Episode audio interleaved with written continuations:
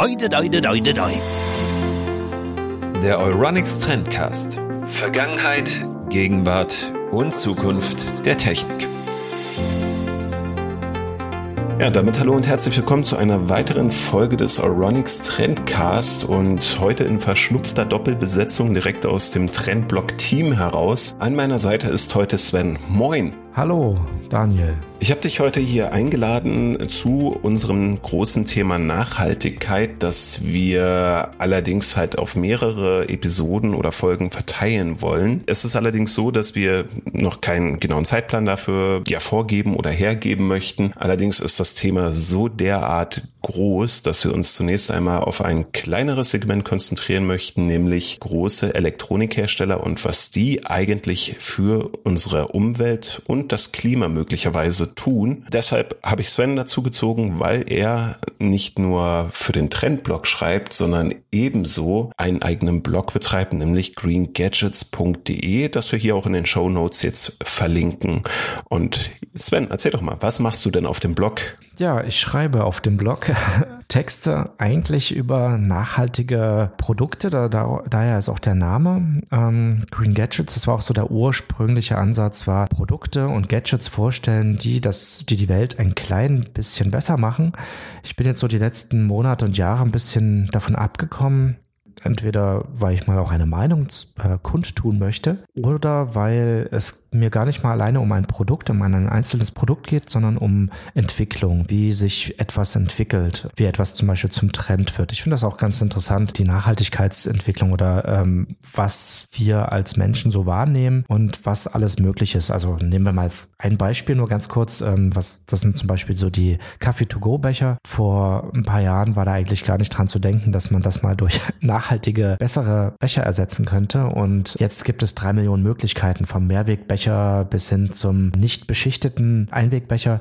Und das finde ich halt schön, auch das ein bisschen zu verfolgen, was, äh, was alles passiert, damit wir weniger Müll produzieren und damit wir halt auch eine bessere Lebensweise für die ganze Welt hinbekommen. Das ist mein, meine Motivation für den Blog. Das ist ja auch so ein sehr, sehr, sehr spannendes Thema. Ne? Also klar, viele, die jetzt vielleicht das hören, denken so, ja, Nachhaltigkeit, Kaffeebecher, was hat das jetzt mit mir zu tun? Und ja, das Thema ist durchaus komplexer und äh, ergiebiger halt auch, was Nachhaltigkeit angeht. Also gerade die Kaffeebecher, als man zunächst denken mag. Ich weiß, weil wir ja beide in derselben Stadt wohnen, dass jedes Mal, wenn ich dir ein Bild davon geschickt habe, dass ich mir gerade einen Coffee to go geholt habe, ähm, du da meintest, das ist jetzt Müll, den du da mit dir rumträgst. Ja. Und ähm, entsprechend habe ich mittlerweile auch mehrere Mehrwegbecher. Na, da fängt's, da fängt's aber schon an. Warum hast du mehrere? Es reichen vielleicht zwei für den Alltag. Ja, genau. Und ich besitze zwei. Das sind mehrere gut, der Definition okay. nach, nämlich gut, zwei. Dann, dann drücke ich, dann drücke ich ein Auge zu. Es geht halt wirklich darum, auch mal in Frage zu stellen, wie kann man den eigenen Konsum so ein bisschen ja so anpassen, dass wir die Umwelt nicht unnötig belasten, dass wir der Umwelt vielleicht helfen, auch ein bisschen was zurückgeben von dem, was wir der Umwelt entnehmen. Aber wie gesagt, sehr großes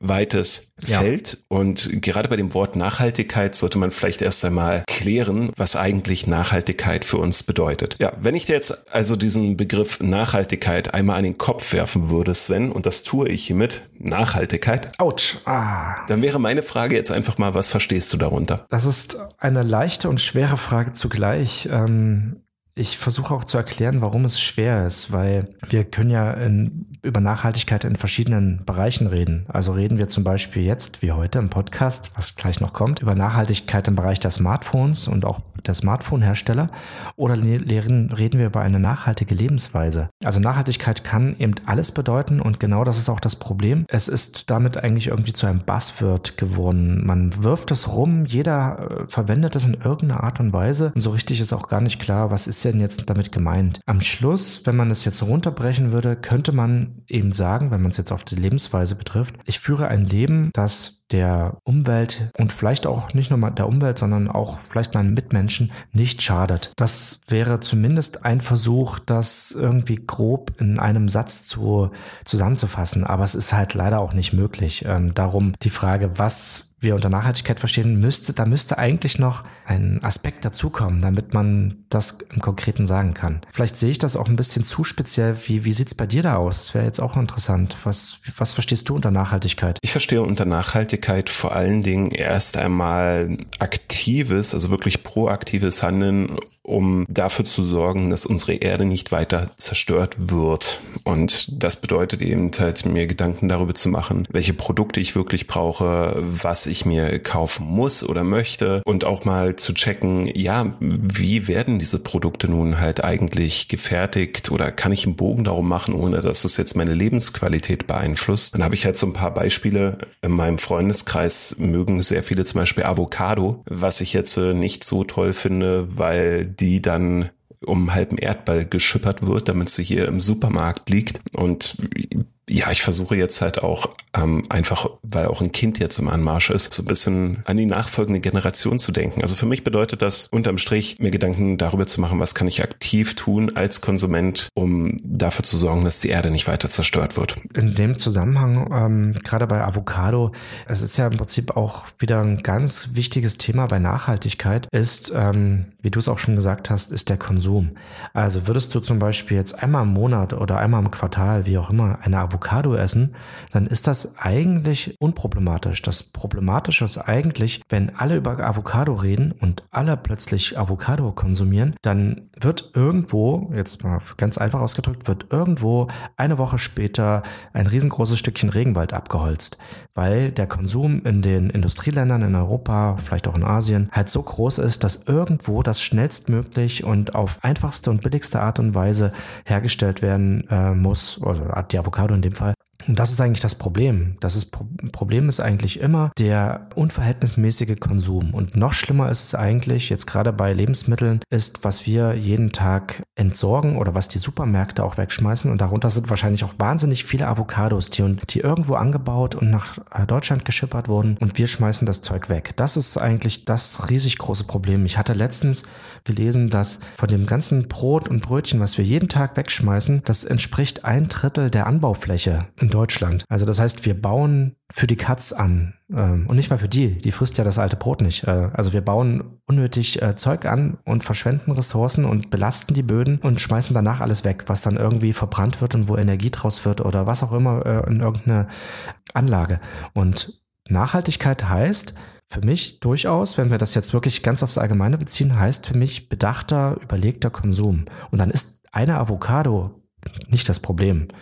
Äh, eine Avocado pro Tag ist für eine Person, das wäre ein Problem, weil damit wir halt eigentlich auch dafür sorgen, dass wirklich Regenwald abgeholzt wird. Aber würden wir bedacht umgehen und würden wir, um jetzt mal den Bogen zu kriegen, und würden wir halt nicht äh, jedes Jahr ein neues Smartphone kaufen, dann ist auch das Smartphone weniger problematisch, als wir glauben. Genau, also es geht halt auch ein bisschen darum, ähm, Maß zu nehmen. Also man kann sicherlich halt seine Avocado im Quartal mal essen, ohne dass man jetzt ein furchtbar schlechtes Gewissen haben muss. Und ich glaube, wir sind jetzt auch nicht diejenigen, die halt wirklich ähm, sich als Apostel halt aufspielen können. Weil wir sind ja auch in der Branche unterwegs, die sehr viel Energie verbraucht, sehr viele Ressourcen und so weiter und so fort. Und genau deswegen gucken wir ja halt heute auf diese größeren Hersteller. Was glaubst du denn, was verstehen Elektronikhersteller darunter? Eine sehr gute Frage.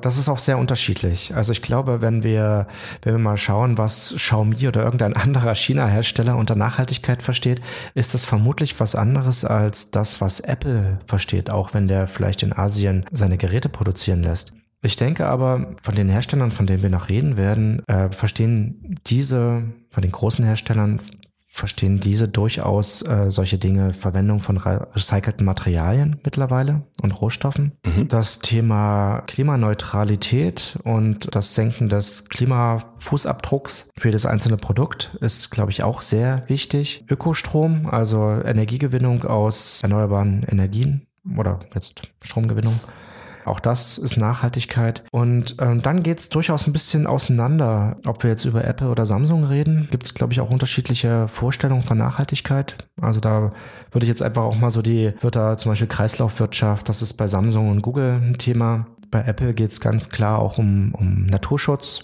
ähm, wofür sie sich einsetzen. Und was auch, glaube ich, für die Hersteller sehr, sehr einfach oder was heißt, also verhältnismäßig einfach zu realisieren ist und deswegen auch ein Thema ist, eigene Überschüsse, also zum Beispiel Sachen, die in der Produktion entstehen oder auch vielleicht nicht verkaufte Produkte zu recyceln, um sie wieder in neue Produkte zu verwandeln. Also Recycling ist eigentlich aber Recycling entweder durch Fremdbezug von Materialien oder aus dem eigenen ähm, Kreislauf heraus. Was mir in dem Zusammenhang dann immer auffällt, ist, wenn Hersteller relativ groß in Szene setzen, dass gewisse Produkte halt recycelt sind. Also neulich war das Microsoft, die jetzt eine Ocean Plastic Maus haben, deren Kunststoffgehäuse zu 20 Prozent aus Plastik, das aus dem Ozean gefischt wurde, mhm. besteht. Und da merkt man dann halt, okay, also es ist halt ein großes Thema für die Elektronikhersteller, dass sie auf großen Ankündigungen, das war jetzt im Rahmen der Surface und und Windows 11 Präsentation,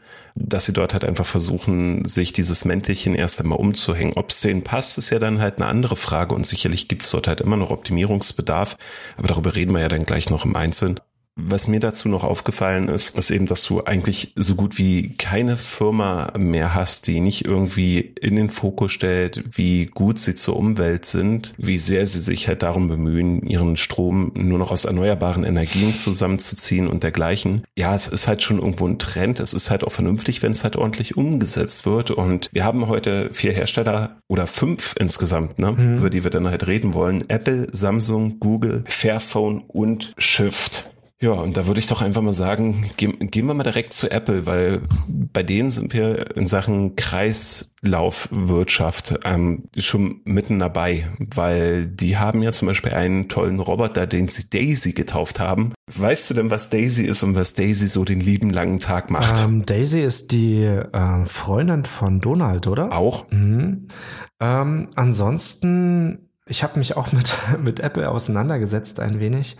Daisy hatte ich nur so ein bisschen im Hinterkopf, aber habe das nicht intensiver verfolgt. Aber erzähl, erzähl mir du gerne mal, was du von Daisy weißt. Außer, dass es die Freundin von Donald ist. Von Daisy weiß ich, dass es als Roboter präsentiert wird, aber an und für sich eine komplette Anlage ist, in der alte iPhones zerlegt werden, um die Rohstoffe, die in den jeweiligen Telefonen drinnen stecken, halt wieder zu verwerten, zu einem großen Teil. Apple schweigt sich da so ein bisschen drüber aus, was alles vom Telefon verwendet werden kann. Das hat auch damit zu tun, dass man gewisse Metalle jetzt nicht unbedingt voneinander trennen kann oder gewisse Baugruppen einfach nicht neu einzusetzen sind. Aber sie sorgen im Prinzip dafür, dass wenn du dein altes iPhone bei Apple abgibst, dieses iPhone dann zerlegt und viele der Rohstoffe für die Produktion neuerer iPhones, iPads, iMacs, sonst was, also irgendwelche Apple-Produkte im mhm. Prinzip dienen. Also denn ich kann sogar ein kleines bisschen dazu sagen, was sie dort gewinnen. Ähm, soweit ich weiß, sind zum Beispiel die, ähm, die Magneten, die man halt so braucht im Telefon.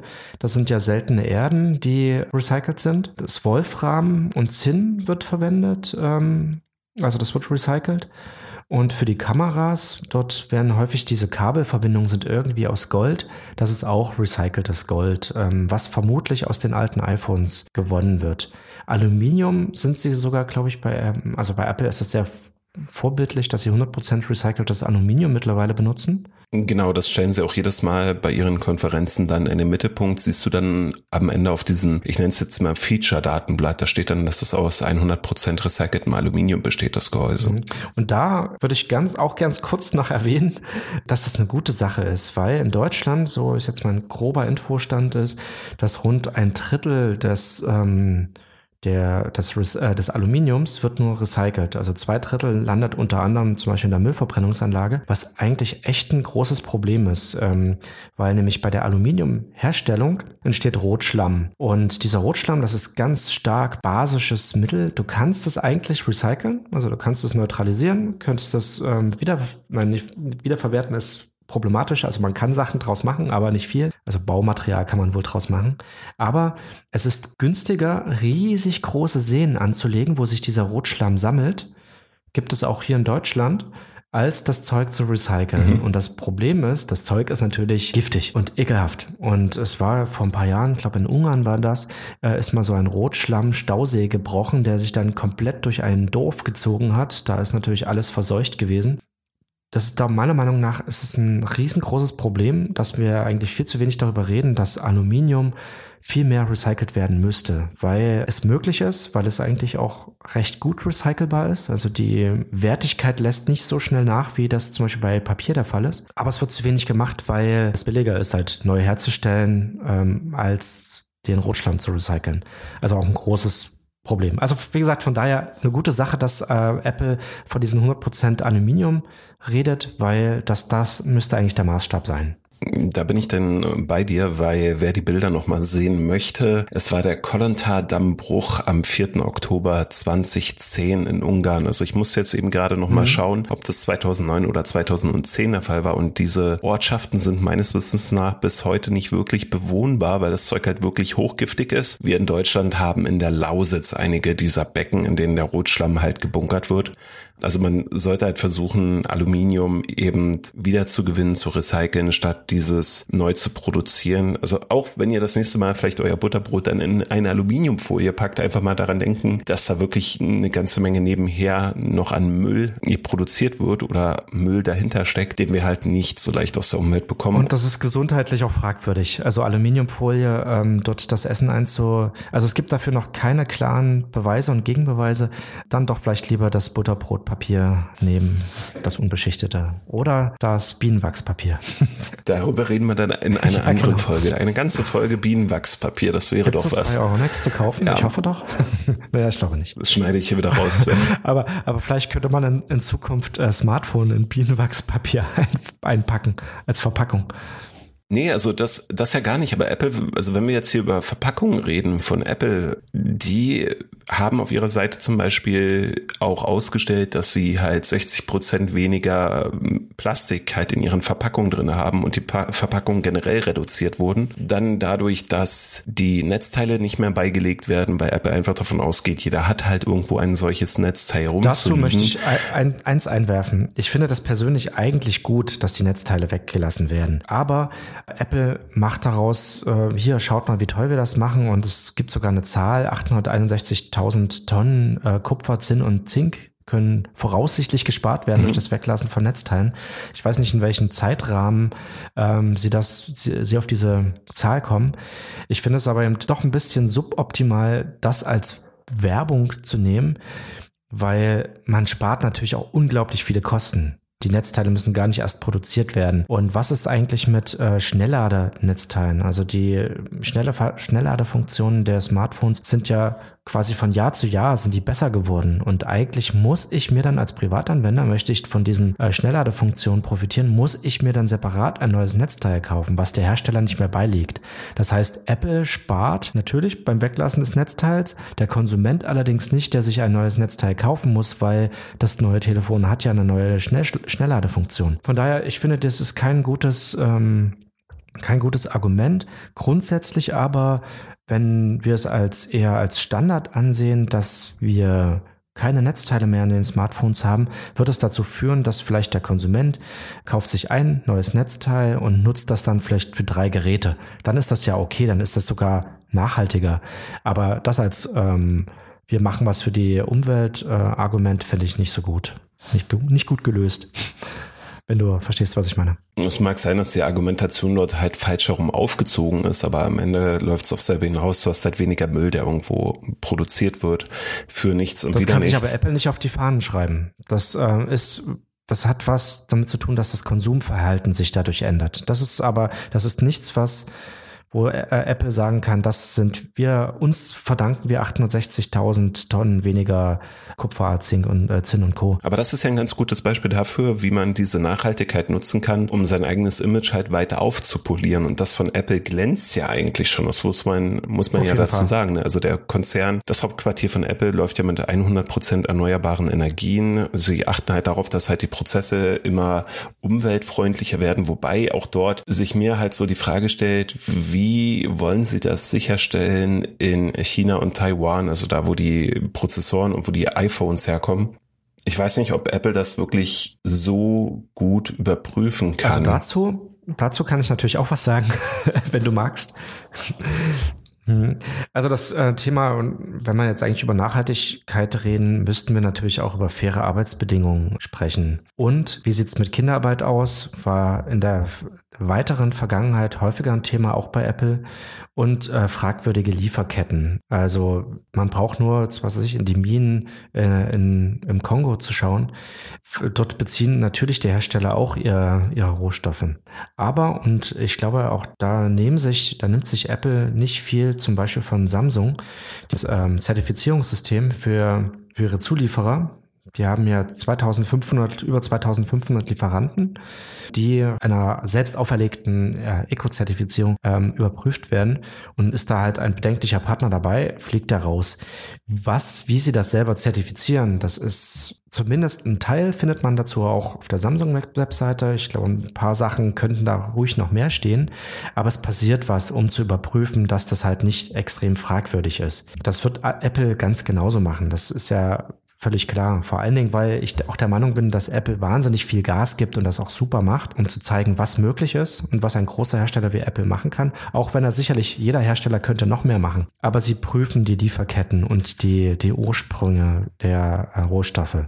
Aber es ist extrem schwierig, alle äh, einzelnen Rohstoffe und Lieferketten zu überprüfen, weil das bekommen nicht mal andere Hersteller wie Fairphone hin, weil ein Telefon aus so vielen Rohstoffen besteht.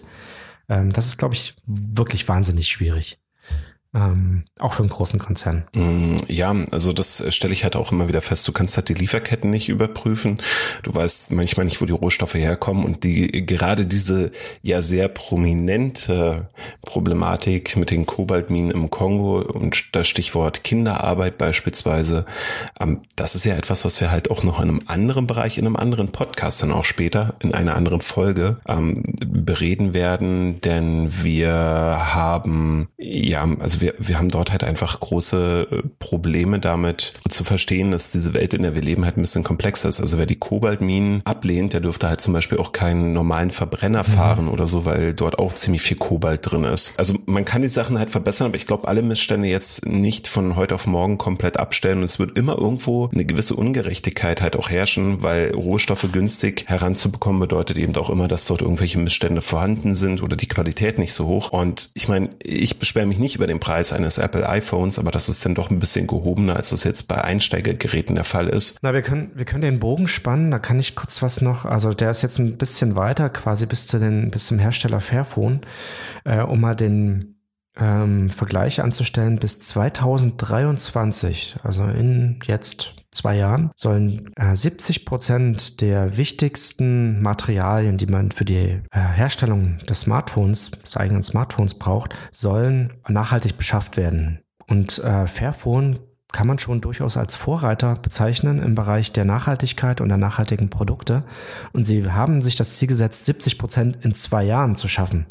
Davon sind äh, Apple und Samsung und Google und wer auch immer, sind davon weit, weit entfernt. Mhm. Das hat nichts damit zu tun, dass sie dort das möglichst, äh, billigst möglichst rausschlagen wollen. Natürlich geht es da auch um, um Geld und äh, Umsätze und Gewinnen und Margen. Nee, aber das, der Unterschied ist einfach, Fairphone stellt keine 20 Millionen iPhones her oder Fairphones, sondern da ist halt die, die Menge ist viel geringer. Und wenn du halt große Mengen an Kobalt etc. haben möchtest, musst du halt schauen, wie kann ich das denn bekommen? Ähm, und da ist, glaube ich, die große Herausforderung, ausreichend Material zu bekommen, was auch nachhaltig gewonnen wurde. Das ist echt glaube ich, ein ganz schönes, schwieriges Unterfangen für Samsung und Apple und Co., die vermutlich auch alleine schon für einen Rohstoff wahrscheinlich 50 Zulieferer haben oder mehr weil sie die Komplettfrage wird Dinge auf keinen Fall haben wollen. Ja, das ist dann auch etwas, wo du als Hersteller darüber stolpern kannst. Also nehmen wir mal jetzt an, du hast für einen bestimmten Stoff innerhalb deines Telefons 50 Zulieferer und ja. 49 von denen arbeiten sauber, einer tut das nicht. Dann hast du natürlich halt wegen dieser einen Verfehlung, sage ich jetzt mal ganz salopp, halt direkt die Presse bei dir auf der Matte zu stehen, die darüber berichtet. Ja, und wahrscheinlich ein, ein etwas schlechteres Quartal, äh, Quartalsergebnis, wo du dann plötzlich nur noch Apple, keine Ahnung, vielleicht eine Milliarde weniger äh, machst. Also das ist natürlich... Ähm, äh, das wäre dann schockierend. Also das wäre schockierend für den Kunden, aber es ist natürlich auch schockierend für das Unternehmen selbst und für die äh, Aktionäre, die ja auch darauf äh, pochen, dass die Umsätze stimmen. Also das, das kann sich schlichtweg so ein Unternehmen nicht leisten. Ähm, und nicht in der heutigen Zeit, wo es eigentlich auch so leicht ist, ähm, zum Beispiel als Journalist an Informationen zu kommen. Aber unabhängig davon, um, um mal weiterzuschauen, auch wenn immer Apple sehr im Fokus steht als mitprominentester Smartphone-Hersteller, ich denke auch andere Hersteller machen das gut und ähm, Samsung ist dort meiner Meinung nach auch sehr bemüht. Wenn ich auf die Webseite schaue, es gibt auch eine Webseite dazu mit den ganzen Informationen, was sie im Bereich Nachhaltigkeit machen. Das ist teilweise schon, schon interessante Formulierung. Also sie wollen nicht äh, so tun, als wären sie in allen Bereichen perfekt, aber sie wollen halt, sind bemüht, ähm, sich zu verbessern, fortlaufend. Das finde ich auch schön. Ich finde das irgendwie schön, wenn man ehrlich ist, wenn man sagt, wir versuchen hier irgendwie das gut hinzukriegen, die Kreislaufwirtschaft, Recycling eigener Produkte und diese ganzen Sachen oder das, äh, was ich gerade schon meinte, das Eco-Zertifizierungssystem. Das sind ja alles Dinge, die, die muss ich ja auch erstmal also die müssen ja erstmal anlaufen und die müssen überhaupt erstmal entwickelt werden. Und äh, Samsung und Apple sind riesig große Konzerne. Um dort äh, etwas in Bewegung zu setzen, das ist nun mal aufwendig und äh, komplex. Und das muss man ja auch irgendwie berücksichtigen, dass eben ein großer Konzern nicht innerhalb von einem Jahr klimaneutral sein kann. Das sind äh, wahnsinnig viele Aspekte, die berücksichtigt werden müssen. Da müssen, müssen alle Abteilungen irgendwie äh, überwacht und kontrolliert und ähm, auf Vordermann gebracht werden.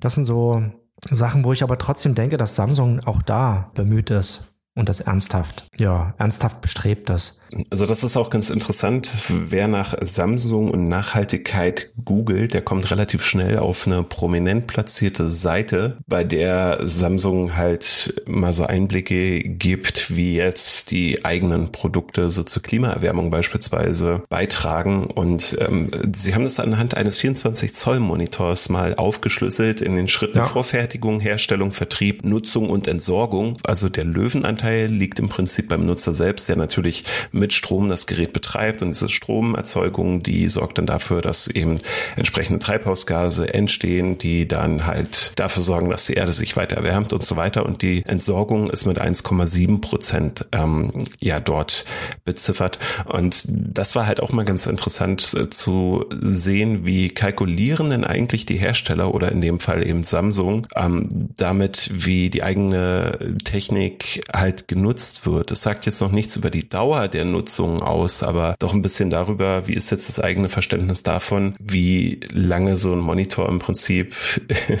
bei dem Benutzer steht und wie wenig ähm, die anderen Schritte und Prozesse zur globalen Erderwärmung beitragen. Das ist ja auch so ein interessanter Punkt, finde ich. Und ich glaube auch gerade im Smartphone-Bereich findet ein langsames Umdenken statt, ähm, wie lange ähm, ein Smartphone benutzt werden sollte. Natürlich ist ähm, das klassische Unternehmen in dem Bereich ist daran interessiert, kauft ihr, wenn es geht, jedes Jahr oder notfalls alle zwei Jahre ein neues Smartphone. Mhm. Jetzt ist es schon an dem Punkt, wo gerade bei den Top-Smartphones, wo dir erstmal versprochen wird, du kriegst zwei, jetzt gerade bei Android, äh, du kriegst zwei große Android-Versionen, du kriegst äh, drei Jahre oder vielleicht sogar fünf Jahre, ähm, jetzt im allerbesten Fall, kriegst du sogar äh, Software-Updates. Ähm, das war ja, das war ja keine Selbst Selbstverständlichkeit. Und das war auch bei Samsung lange keine Selbstverständlichkeit für die, für die Top äh, S-Reihe.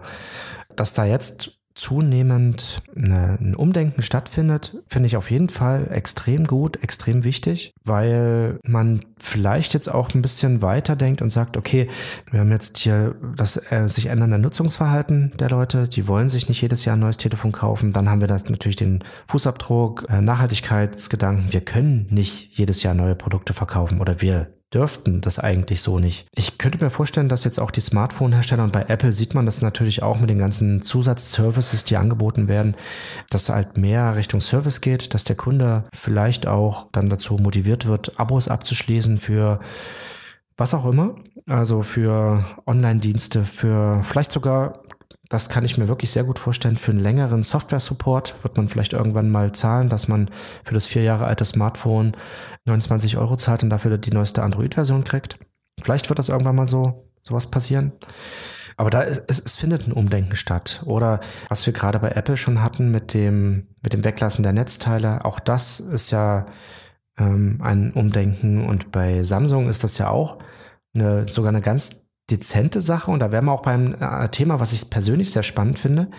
Ähm, das fing mit den Netzteilen an. Ich glaube jetzt, das ist schon seit dem S10, Galaxy S10 und wahrscheinlich jetzt ist es fast überall bei fast allen Smartphones so. Sie haben das Hochglanznetzteil durch matte Netzteile ersetzt. Und dadurch, dass die, das ist so eine matte Oberfläche und dadurch, dass die Oberfläche matt ist, braucht man keine Folie mehr in die Verpackung reinzutun. Das heißt, man spart sich die Plastikfolie, indem man einfach eine andere Oberfläche für die Netzteile oder auch für die Kabel, für diese Kabelverbindung, also den, den Stecker, den USB-Stecker, indem man sowas benutzt. Und ähm, ja, das sind äh, Aspekte, die zu einem Wort zusammengefasst werden, äh, Eco-Design. Äh, Finde ich wirklich sehr, sehr spannend, was da passiert. Also du denkst darüber nach, wie kannst du dein Produkt so verbessern, dass es umweltfreundlicher ist, dass es länger hält, dass es leichter zu reparieren ist. Leichter zu reparieren, da sind natürlich jetzt die großen Hersteller noch relativ weit entfernt. Da geht noch eine ganze Menge mehr wie dann auch wieder Fairphone und äh, Shift zeigen. Aber Eco-Design ist, glaube ich, so der Trend der Gegenwart und Zukunft. Bei ganz, ganz vielen Produkten. Der Hersteller möchte natürlich auf der anderen Seite trotzdem mit diesen Produkten, die er die eine längere Lebenserwartung haben, möchte er trotzdem Geld äh, verdienen. Das heißt, über Zusatzleistungen muss es äh, in die eine Richtung gehen und über den Verkaufspreis. Also ich glaube auch, dass nachhaltige Smartphones von großen Herstellern wie Samsung in Zukunft oder Apple in Zukunft noch teurer werden könnten. Es mag sein, dass der Trend dann irgendwann in diese Richtung geht, aber was du halt eben auch ganz klug und richtig gesagt hast, es ist eben so, dass einige Hersteller begreifen, dass das Smartphone so ein Vehikel ist, um eigene Services zu verkaufen. Und das ist ja besonders bei Apple sehr prominent, ja. während die Android-Hersteller noch so ein bisschen das Nachsehen haben, weil wie bringst du Leute dazu, jetzt äh, die Services eines bestimmten Herstellers, der dir auch das Telefon verkauft hat, zu abonnieren? Und das ist etwas darüber zerbrechen, die sich sicherlich die Köpfe.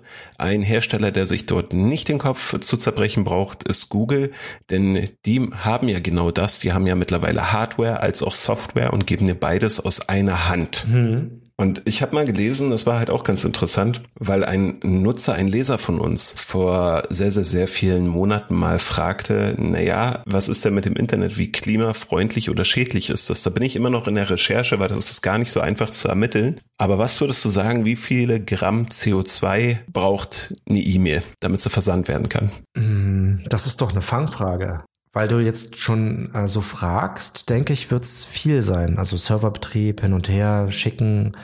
Ähm, aber sag's mir. Es sind 10 Gramm, was erstmal sehr wenig klingt, aber ich meine, du und ich sind halt Personen, die schicken dann halt auch am Tag ganz gerne mal 30, 40 E-Mails halt irgendwo durch die Gegend. Und das dürfte eben bei WhatsApp oder dergleichen nicht anders aussehen, weil alles, was du natürlich ins Internet schickst, muss ja irgendwo verarbeitet, weitergeleitet, gespeichert werden. Und wenn du das wieder abrufst, ist ebenfalls wieder Strom im Spiel, weil ansonsten würde das ja nicht funktionieren, es sei denn, du druckst dir das Ganze aus. Und Google ist so ein Hersteller, bei dem ich noch nicht so das Gefühl habe, dass sie jetzt äh, ihre Dienste für Mutter Natur sehr in den Fokus stellen oder sehe ich das falsch? Hätte ich mich besser informieren müssen? Ähm, natürlich. also sie arbeiten natürlich auch an der CO2-Freiheit. Ähm, also Freiheit, also sie wollen CO2 CO2-frei bis 2030 sein. Sie machen auch einfach, statt das groß zu bewerben, äh, das, mir fiel das irgendwie auf bei dem Chrome, Chromecast, ähm, dem letzten, dem aktuellen. Da ist einfach das Gehäuse von dem Chromecast ist komplett aus recyceltem oder weitgehend aus recyceltem Kunststoff. Also es wird halt einfach gemacht, statt jetzt das als ähm, Alleinstellungsmerkmal groß zu bewerben. Das finde ich erstmal nicht schlecht. Ich glaube auch, Google hat ein kleines bisschen einen anderen Ansatz. Man, man sieht sich nicht in erster Linie als ähm, Hersteller von Hardware. Machen sie natürlich trotzdem und nicht zu wenig. Und jetzt gerade die aktuellen Pixel-Smartphones sind natürlich sehr spannend. Aber sie sehen sich auch als Softwareunternehmen als Dienstleister und da geht es ja auch darum, sie beraten ja auch, das findet man auch auf der Webseite von Google, sie beraten ja auch Städte, Gemeinden, ähm, sind dort sehr aktiv, um Optimierungen durchzuführen. Also ich denke mal, das sind auch Softwareleistungen, Softwarelösungen, die, die angeboten werden, wie man Energie sparen kann, wie man nachhaltiger mit Rohstoffen umgehen kann, wie man logistische Prozesse optimieren kann. Also ich glaube, Google ist da eher im Softwarebereich nicht untätig, was auch extrem wichtig ist. Wahrscheinlich wird es schon mit einem Android-Update, wenn dort die Akkulaufzeit mal wieder um 10% verbessert wird, dann ist das natürlich für Millionen Telefon, Telefone, auf denen äh, Android läuft, ist das natürlich ein wahnsinniger, hat das wahnsinnige Auswirkungen. Das ist ja auch genau das gleiche. Apple bewirbt das ja sogar bei den äh, M1-Prozessoren, wie energieeffizient die sind. Das ist natürlich auch, spricht ja auch für Nachhaltigkeit. Die Fertigung jetzt mal außer Acht gelassen, aber im laufenden Betrieb äh, sparen sie Strom, ähm, sind vielleicht auch langlebig, ähm, die Komponenten halten länger, weil sie nicht so stark gekühlt werden müssen wie herkömmliche. Also das sind ganz viele Dinge, die dann auch wieder indirekt dranhängen. Und ich glaube, da ist Google gar nicht so faul und hinterher. Also gerade auch wenn, äh, wenn wir jetzt wieder auf die Smartphones weitergehen, also sie wollen ja auch bis 2025 wollen sie komplett recycelbare Verpackungen haben, was ja eigentlich alle sich so irgendwie als Ziel gesetzt haben. Samsung übrigens ähm, äh, achtet, möchte ja gerne Bioplastik, Zuckerverbindungen, ähm, auch nicht schlecht. Wenn man es besser recyceln könnte, wäre das sogar eine gute Idee. Sollte man jetzt jedenfalls nicht sagen, dass Google da Faulenzer ist. Das möchte ich jetzt hier mal als Vorankündigung in den Raum stellen, weil du jetzt auch dieses Buzzword Plastik genannt hast. Ähm, wir sind drauf und dran und ich hoffe wirklich, dass es funktioniert, mit einer Journalistin der Süddeutschen halt einen Podcast zu veranstalten, wo es um das Thema Plastik geht gibt's eine ganze Menge Irrtümer und halt Mythen darum, aber das besprechen wir dann ein andermal. Möchte ich jetzt bloß mhm. so als kleinen Teaser mal vorausstellen. W wird einige Hörerinnen und Hörer dann überraschen, was das mit dem Plastik auf sich hat und dass nicht jede Entscheidung kontra Plastik auch eine Entscheidung pro Natur ist. Aber das dann in einer anderen Folge, weil wenn wir bleiben jetzt noch kurz bei Google, bei denen sehe ich das jetzt, wie du das jetzt bei der Software beschrieben hast und bei den Diensten, okay, kann ich halt verstehen und gerade auch bei Android hast du natürlich vollkommen recht, ein Betrieb Betriebssystem, das auf den meisten Smartphones auf diesem Planeten installiert ist in verschiedenen Versionen, habe ich natürlich die Möglichkeit, meinen Impact als Hersteller zu nutzen, um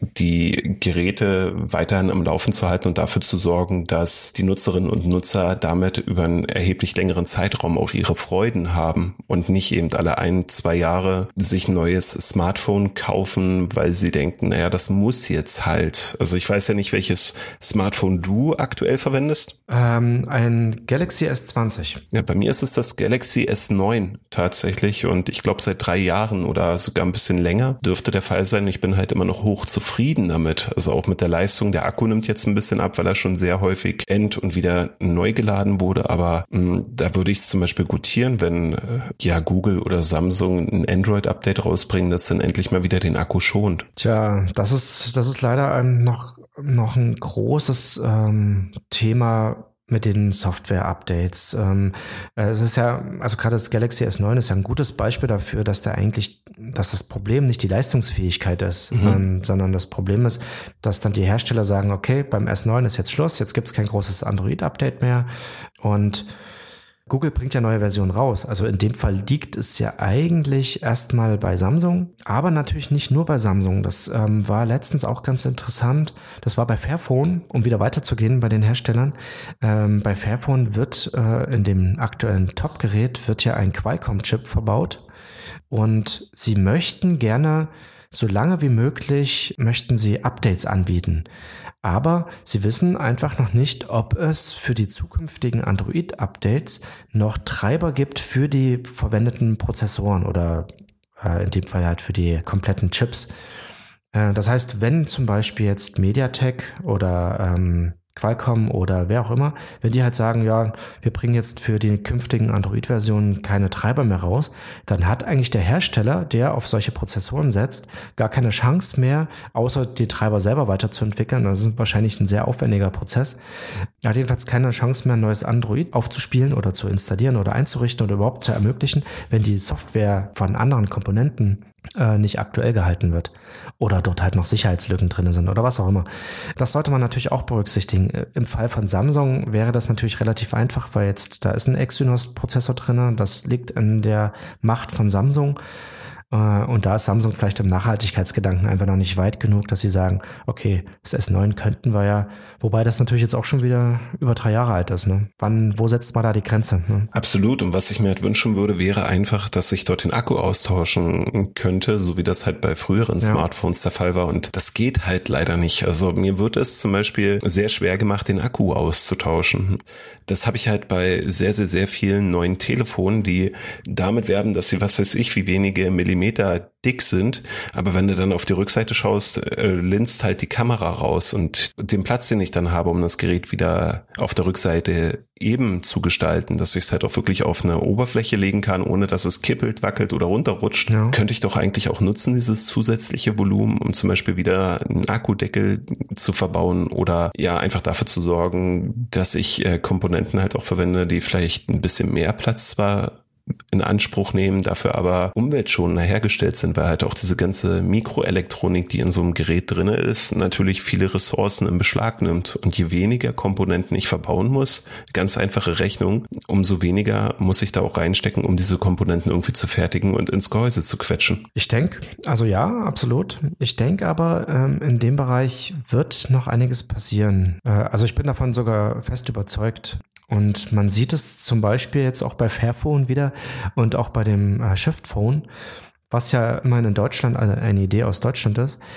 Die sind ja modular aufgebaut, die Telefone. Und dort ist ein Aspekt, Akku wechseln kein Problem. Gigaset, auch made in Germany, äh, wird ja, also die Telefone von Gigaset werden ja auch so beworben, dass beim aktuellen GS5 war es, glaube ich, dort ist ja auch ein Wechselakku. Äh, wird äh, also ist drin, wird auch explizit so beworben. Man kann den Akku wechseln. Ähm, und ich glaube auch, das ist eine der leichten Maßnahmen für die Zukunft, wieder ein bisschen mehr Richtung Nachhaltigkeit zu denken. Den Leuten das Gefühl zu geben, sie können, wenn der Akku schwach wird, sich einen neuen Akku kaufen. Äh, schwierig ist natürlich dann die Billigakkus, ähm, die auch vielleicht eine fragwürdige Qualität haben oder vielleicht sogar auch ähm, äh, Materialien enthalten aus einer fragwürdigen Gewinnung. Das ist da wieder ein ganz anderes Thema, aber ich glaube, das ist ein Aspekt, wo ich, wo ich denke, dass da auch die großen Hersteller wieder aufspringen werden. Und äh, dann werden die Telefone vielleicht ein bisschen dicker, aber meine Güte, das ist nicht das Problem, gerade weil die Kameras ja sowieso dicker sind, also wie du schon sagtest. Ja, ich, ich wollte noch was zum Thema Fairphone und Shift sagen. Dieser modulare Ansatz, ich glaube, das, das wird den großen Herstellern auch in Zukunft noch oder in den nächsten Jahren wird Ihnen das auch noch schwerfallen, modular aufgebaute äh, Smartphones anzubieten, wo ich nach zwei Jahren einfach das, den Prozessor wechsle oder das Kameramodul austausche. Das ist, äh, ich finde das ähm, super cool, weil ähm, ich damit eigentlich, wenn das Gehäuse noch in Ordnung ist, wenn das Display super ist, dann kann ich trotzdem äh, nach zwei Jahren mir ein neues Kameramodul kaufen, weil ich, weil meine Ansprüche gestiegen sind. Sowas ist toll. Dafür würde ich auch Geld bezahlen. Das wäre auch was für die großen Hersteller, um langfristig mit einem Telefon Geld zu verdienen, indem sie einfach neue Module. Das hat ja auch Motorola, hat es glaube ich mal probiert ne, in der Richtung. Google war das äh, mit Project Era auch. Also ja gut, es gab, ist nie was draus geworden. Ja, das stimmt. Es gab, jetzt muss ich überlegen, was war. Es war Motorola G5. Ja, da konntest du unten die Module rausziehen und unter anderem einen besseren Lautsprecher oder einen Zusatzakku mit anbringen. Was aber in der Praxis, ich hatte das Telefon damals getestet, allerdings noch für eine andere Seite und es war ganz interessant, weil der Ansatz war gut, aber nicht gut durchdacht. Weil wenn du ein Modul wechseln wolltest, du musstest das Telefon immer komplett ausschalten und dann brauchte das Telefon eine ganze Weile, bis erkannt hat, welches Modul du jetzt eingestöpselt hast und so weiter. Das war jetzt äh, nicht ganz so cool und Google hat eben mit Project Error damals halt vorgestellt, das modulare Smartphone, das auf so einer Steck- und Schiebeplatine basiert, wo du dann halt eine weitere Kamera anbringen kannst. Ne? Mhm. Also damals war das total hip und super futuristisch, eine zweite Linse auf der Rückseite. Hm, dann Stimmt, halt ja. anderes Display oder einen größeren Akku. Vielleicht brauchst du gar keine Lautsprecher oder du willst Lautsprecher auf der Rückseite. Und das war ein ganz interessanter Ansatz. Und dann ist mir halt so dieses Thema Fairphone auch öfter mal auf dem Tisch gelandet und ich muss sagen, ich finde das viel, ich sag's jetzt mal, konzentrierter auf die tatsächlichen Nutzerbedürfnisse, weil du ja dort nicht sämtliche Baugruppen austauschen können sollst, sondern ich glaube, es ist die Kamera, der Akku, Prozessor wäre ich mir jetzt schon gar nicht mehr, mehr sicher, ob man den austauschen konnte. Es ist äh, wohl angedacht. Der Fokus liegt aber auf jeden Fall auf Akku, Display und Kamera. Also das definitiv. Aber rein technisch gesehen, auch beim Shift Phone, rein technisch gesehen, wäre es sicherlich der nächste Schritt, äh, die Platine auszutauschen. Also die Platine mit dem Prozessor und dem Speicher ist wohl auch naheliegend. Und ich sag mal jetzt gerade das neue Fairphone, das aktuelle, das hat ja schon, das ist ja sogar leicht zu reparieren. Also du kannst es komplett auseinandernehmen. Die, die wenigsten Teile sind verklebt, was ja auch wieder bei Samsung, Apple und den ganzen anderen Herstellern, vor allen Dingen die, die billige Smartphones herstellen, äh, das sind ja die ganzen Komponenten verklebt. Also Zum einen halt, um die Maße kompakt zu halten und zum anderen vermutlich halt, um den Wechsel der Komponenten zu erschweren, wenn mal was repariert werden sollte. Äh, das ist ja, das ist ja dort nicht. Also das heißt, der erfahrene Nutzer könnte wahrscheinlich die Platine auch tauschen, sollte der Hersteller das anbieten. Und für Fairphone spricht eigentlich nichts dagegen und auch bei Shift spricht eigentlich nichts dagegen, auch perspektivisch die Platine anzubieten, äh, also auszutauschen. Mhm. Aber vielleicht wird dann wieder das Installieren von Betriebssystemen schwieriger. Das weiß ich natürlich auch nicht. Es mag sein, also dass du dann ähnlich wie das halt beim Rechner der Fall ist, dafür sorgen musst, halt, dass die verschiedenen Treiber entweder mitgeliefert werden zu diesen Komponenten oder dass du das dann halt, ähm, wie es bei früheren Rechnern Rechner noch der Fall war, halt installieren musstest in irgendeiner so Form. Auf, auf Diskette. auf Diskette, genau. Aber das ist ein einzelnes Modul und das verhagelt dir, dass du halt die anderen Module dort einstecken kannst. Aber das, es, es gäbe halt Ansätze. Und, das Diskettenlaufwerksmodul meinst du? Das Diskettenlaufwerksmodul. Speichere jetzt ein 108 Megapixel Foto deines Samsungs auf nur 30 Disketten oder so hochkomprimiert. Genau es gäbe halt Möglichkeiten. Und ich glaube ehrlich gesagt eben auch, dass die Nutzerinnen ein gut durchdachtes Smartphone halt ähm, durchaus gutieren würden. Also wir hatten vor Corona war das meines Wissens nach noch 2019, glaube ich, hier eine große Fridays for Future Demonstration in Dresden. Und äh, man, man hört ja aus gewissen Ecken, ne? ja, die Kids und was tun die denn und so. Und ich habe erstaunlich viele Fairphones gesehen, die dort im Einsatz waren, die ich auch deshalb erkannte, weil die so eine sehr lustige Rückseite haben mit so einem rauchigen halbdurchsichtigen Kunststoff. Also man muss halt einfach sagen, der Ansatz, der ist halt gut, äh, zu sagen, du kannst halt gewisse Baugruppen austauschen wenigsten und dadurch die Langlebigkeit erhöhen. Den Ansatz finde ich klasse und die Fairphones kommen ja auch mittlerweile in den Tests sehr gut weg. Also das drei Jahre haben wir, glaube ich, mittlerweile hinter uns gelassen. Das aktuellste ist das Fairphone 4, oder? Darüber hattest du auf Green Gadgets berichtet, jetzt in den Show Notes. genau. Ja, stimmt. Das Fairphone 4 ist ja frisch äh, angekündigt worden. Schön bei, bei dem finde ich, dass es dann doch mal äh, ein zeitgemäßes Produkt ist. Es ist technisch gut ausgestattet. Was natürlich, wenn du jetzt sagst, bei Fridays for Future äh, sind dort äh, die, die jungen Leute, die da ein Fairphone haben.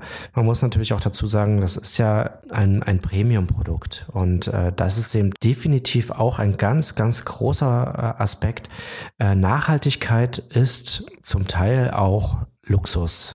Du, du kannst ja ein Telefon was weiß ich, von Xiaomi, von Realme für unter 200 Euro kaufen. Und ähm, also das ist halt nicht nachhaltig. Mit großer Wahrscheinlichkeit sind die wenigsten Aspekte in irgendeiner Art und Weise dort nachhaltig bei diesen Billigtelefonen in Anführungszeichen. Das, ich will jetzt nicht sagen, dass es schlechte Telefone sind. Ein Fairphone, ich glaube, da ist jetzt der aktuelle Preis sind, glaube ich, 700 Euro. Nee, 600, 580 oder sowas in der Welt, genau. Es ist halt Luxus, ne? Genau, und das ist, ist natürlich auch schön. Klar, du kriegst fünf Jahre Garantie, das ist super ja, und ähm, äh, es wird recycelt und alles und Fairtrade Gold, was ja auch lange keine Selbst Selbstverständlichkeit ist. Aber diese 580 Euro musst du erstmal aufbringen. Und jemand, der ein Smartphone haben möchte, aber einfach sich 580 Euro nicht leisten kann, was macht der? Also er kann sich dann eigentlich entweder nur ein gebrauchtes Telefon leisten, zum Beispiel das Fairphone 3, das wäre eine Option, aber das ist ja auch blöd. Da kann sich jemand, der nicht so viel Geld hat, kann sich dann ein, nur ein technisch veraltetes Gerät ähm,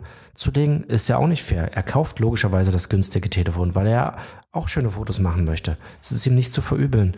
Das finde ich auch sehr schwierig, dass Nachhaltigkeit aktuell, wenn man darüber spricht, sehr, sehr, sehr häufig ähm, so, so ein Wohlstandsding ist. Ich tue was für die Welt, aber eigentlich auch nur, weil ich es mir leisten kann. Da hoffe ich mal, dass eben Nachhaltigkeit so sehr Mainstream ist, dass auch die günstigen Smartphones nachhaltig sind oder zumindest nachhaltiger. Aber gut, bei dem Fairphone wäre ja eine Möglichkeit zum Beispiel, das bei größeren Mobilfunkanbietern im Vertrag dann mit anzubieten. Ja. Korrigiere mich, aber ich habe das Fairphone bislang noch bei keinem größeren Mobilfunkanbieter gesehen.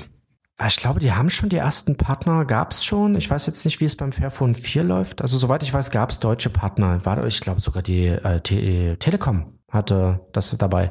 Und natürlich, was man jetzt in dem Zusammenhang nicht vergessen sollte, ähm, 580 Euro für ein Gerät, was du im allerbesten Fall fünf Jahre und länger behältst, äh, ist natürlich preislich okay im Vergleich zu Smartphones, die du alle zwei Jahre wechselst und die 200 Euro kosten. Also das ist ein Aspekt, den man auch im Hinterkopf behalten sollte. Aber wenn du halt keine 580 Euro hast, dann nimmst du vielleicht das ähm, Realme oder Xiaomi oder was auch immer für einen Euro, was dir zu deinem Vertrag dazu gegeben wird. Und in zwei Jahren wirst du dann wieder ein Billigtelefon nehmen. Also äh, klar, der, derjenige, der das Geld nicht hat, der kann diesen Kreislauf durchbrechen, indem er halt sich für einen anderen Weg entscheidet.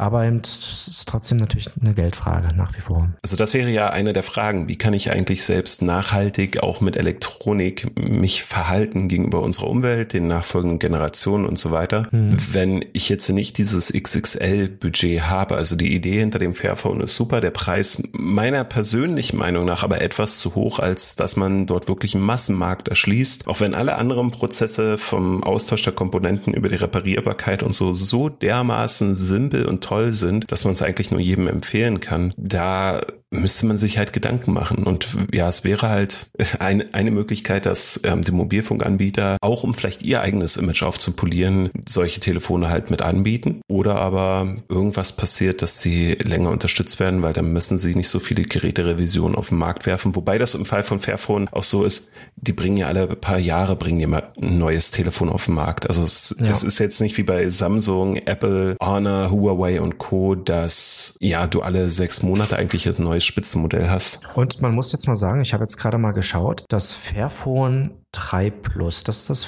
der Vorgänger. Der, den gibt es für 439 Euro und beinhaltet ein Qualcomm Snapdragon 632, ähm, 4 GB RAM. Das entspricht jetzt der heutigen unteren Mittelklasse, ist auch insgesamt soweit äh, ungefähr in dieser Größenordnung anzusiedeln oder angesiedelt, was aber für den Alltag absolut reicht, auch für die nächsten zwei, drei Jahre, problemlos.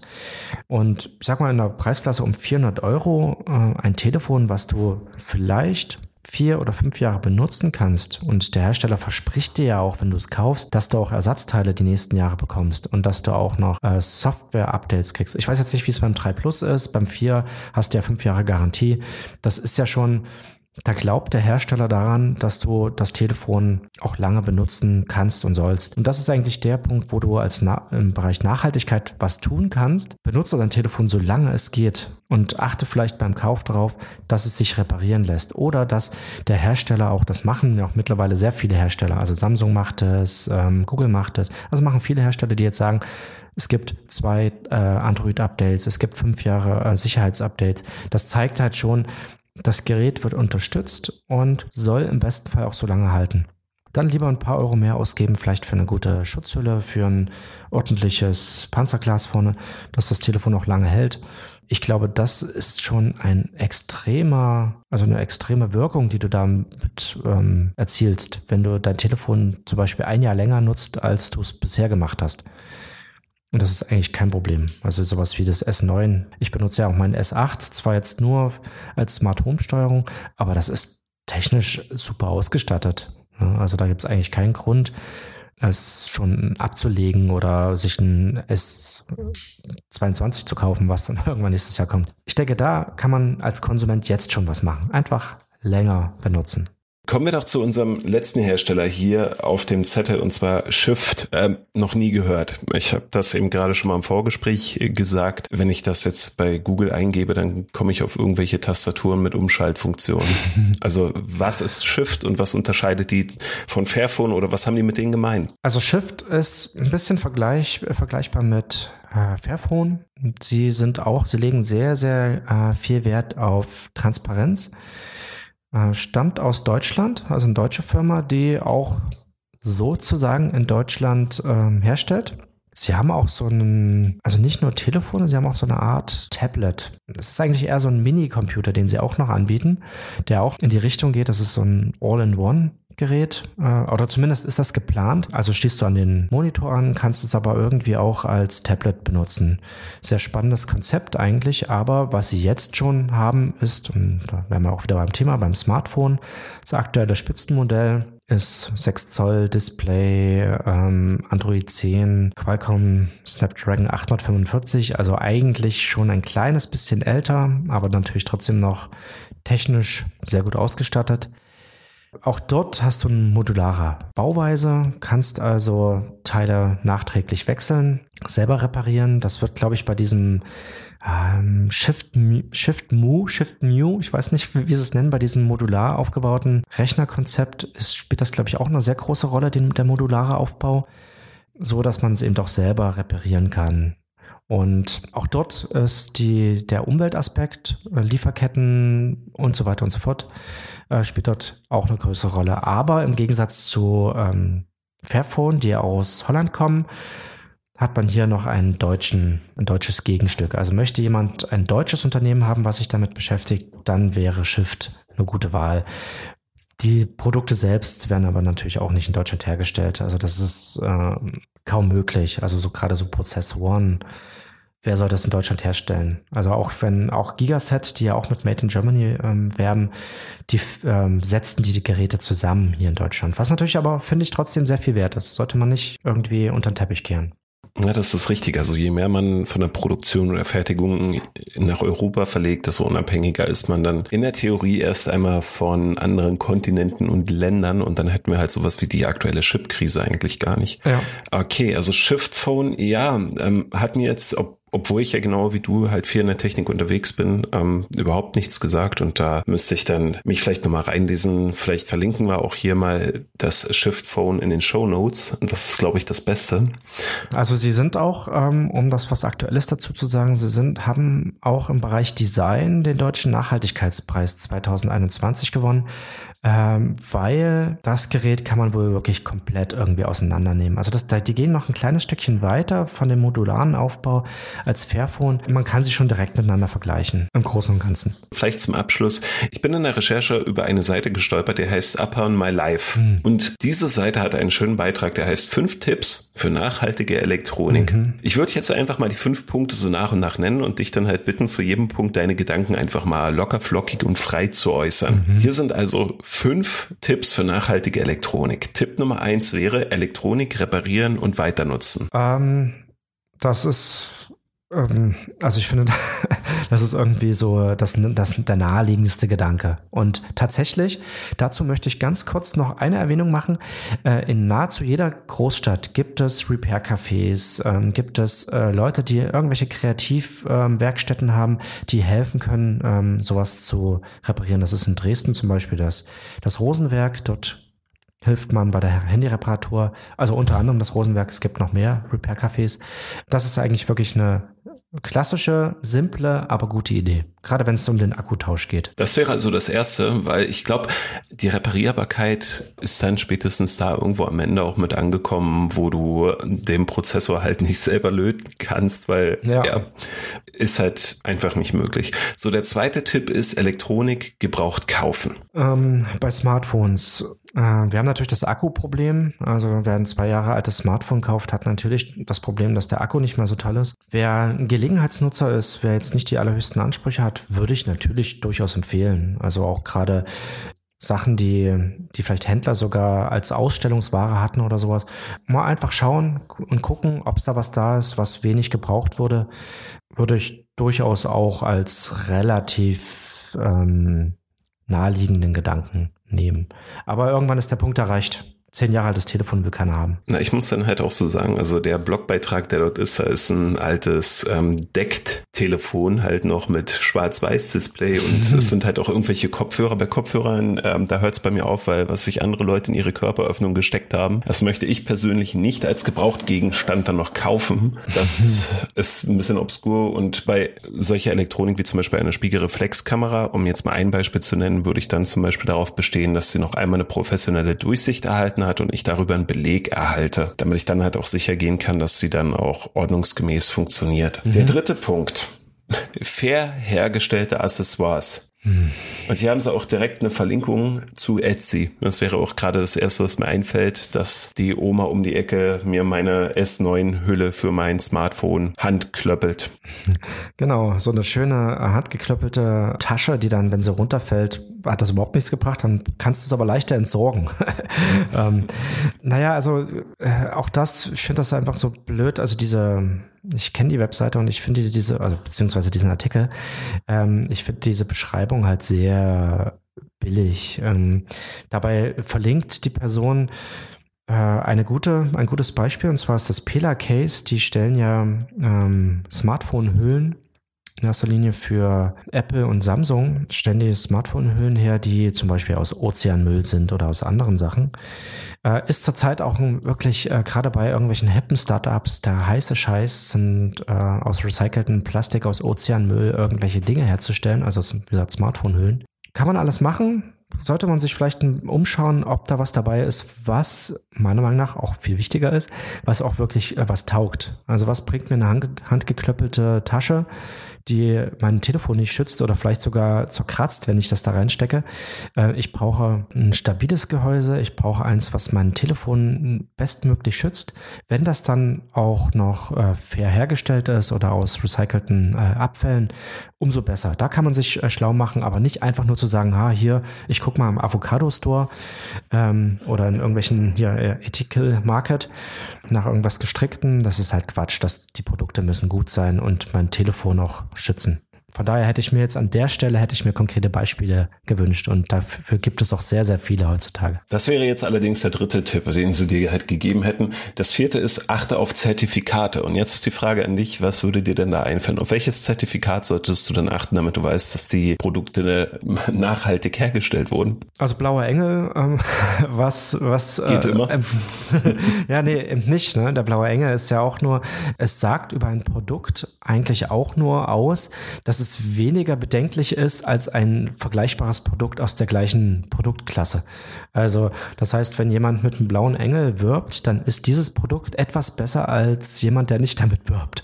Aber das heißt noch lange nicht, dass es gut ist. Das heißt, der blaue Engel sollte man, also kann man berücksichtigen, aber es ist nicht viel Aussage, nicht sonderlich aussagekräftig.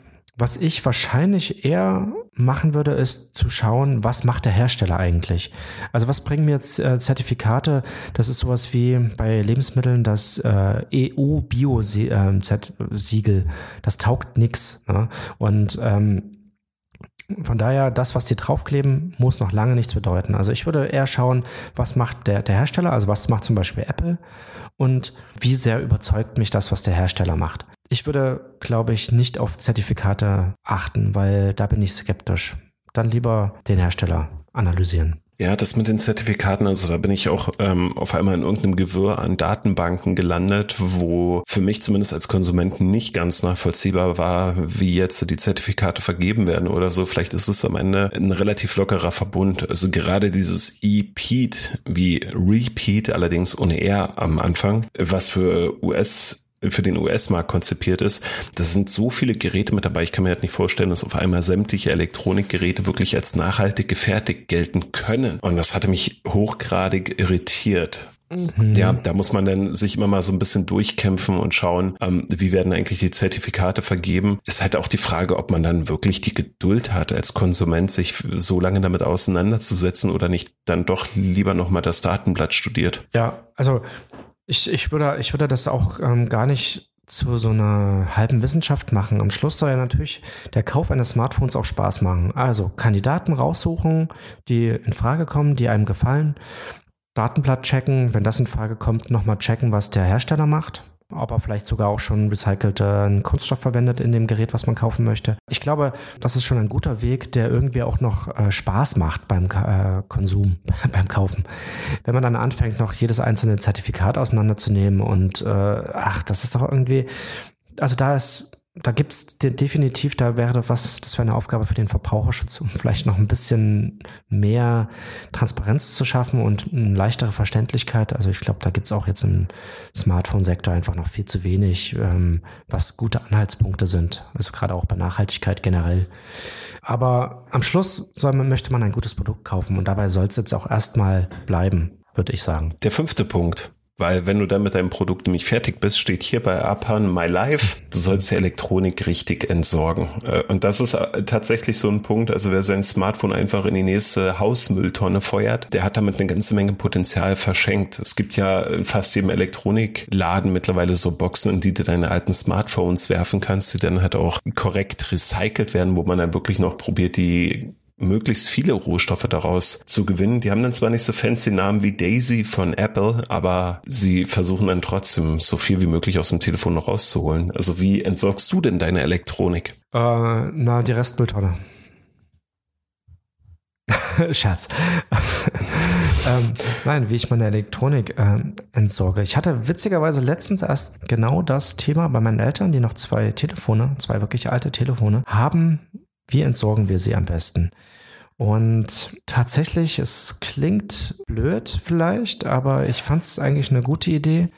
Ich habe ein Telefon, ich habe ein Telefon in die Mitnehmkiste gepackt. Eine Kiste, die meine Eltern bald vor ihre Haustür stellen. Bei schönem Wetter versteht sich. Und ich bin sehr guter Dinge, dass sich jemand dieses Telefon, also vorher natürlich in den Werkzustand gesetzt und das Netzteil ist auch noch dabei gewesen. Ich bin mir aber sehr sicher, dass jemand das mitnimmt und es verwenden wird. Und sollte er das nicht tun, wird er es vielleicht für drei Euro bei eBay Kleinanzeigen verkaufen, aber dann wären wir ja bei dem Aspekt gebraucht kaufen. Das zweite, auch relativ einfach für Sachen, die nicht mehr verwend, also zu verwenden sind. Äh, nahezu jeder große Supermarkt ist ja eigentlich dazu verpflichtet, sowas zurückzunehmen oder hat halt auch die entsprechenden Behälter dafür. Also ich weiß, dass zum Beispiel von Kaufland ist das so, da habe ich auch selber schon ein uraltes Telefon mal entsorgt vor nicht allzu langer Zeit. Dort ist, wird fachgerechtes Recycling versprochen. Ich hoffe, es wird auch gemacht, aber dort kann man äh, das auch entsorgen lassen und sich auch dort informieren lassen in dem Supermarkt. Äh, sicherlich auch bei, bei anderen Elektronikmärkten, wie zum Beispiel Euronix. Alternativ auch fachgerechte Entsorgung. Häufig, nicht immer, muss man sich auch erkundigen, sind die Wertstoffhöfe, die es auch in jeder Stadt gibt. Dort kann man natürlich auch sein, seine Altgeräte entsorgen. Und das ist auf jeden Fall alles besser als als das Wegschmeißen in den Restmüll. Was übrigens auch noch eine Idee wäre, vielleicht zu gucken, ob es, ähm, ob man das spenden kann. Also es gibt ganz sicher auch in jeder Stadt ähm, Einrichtungen, die sich über funktionstüchtige, gute Geräte freuen, die die vielleicht weiterverwendet werden können für Menschen, die aus sozial schwachen, aus dem sozial schwachen Bereich. Das, das wäre vielleicht auch noch eine Idee. Und jetzt gerade bin ich auch am überlegen, ob ich nicht meinen Eltern vorschlage, das aus der Mitnehmkiste rauszu, rauszunehmen, um das vielleicht irgendwo an anderer Stelle zu spenden. Da muss man sich natürlich immer informieren.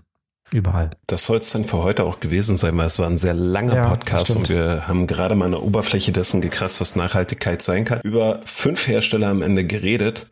Ja, es war informativ schon, aber mir schwört jetzt auch ein bisschen der Kopf und von daher brauchen wir erst einmal eine Pause. Ich danke dir fürs Gespräch, Sven. Ja, ich bedanke mich auch für das Gespräch, für mein, für das Führen eines Monologs von mir. Dann gibt es hier Szenenapplaus für Sven und alle, die jetzt hier mitgehört haben. Euch eine gute Zeit, bleibt gesund. Bis dahin. Okay, tschüss.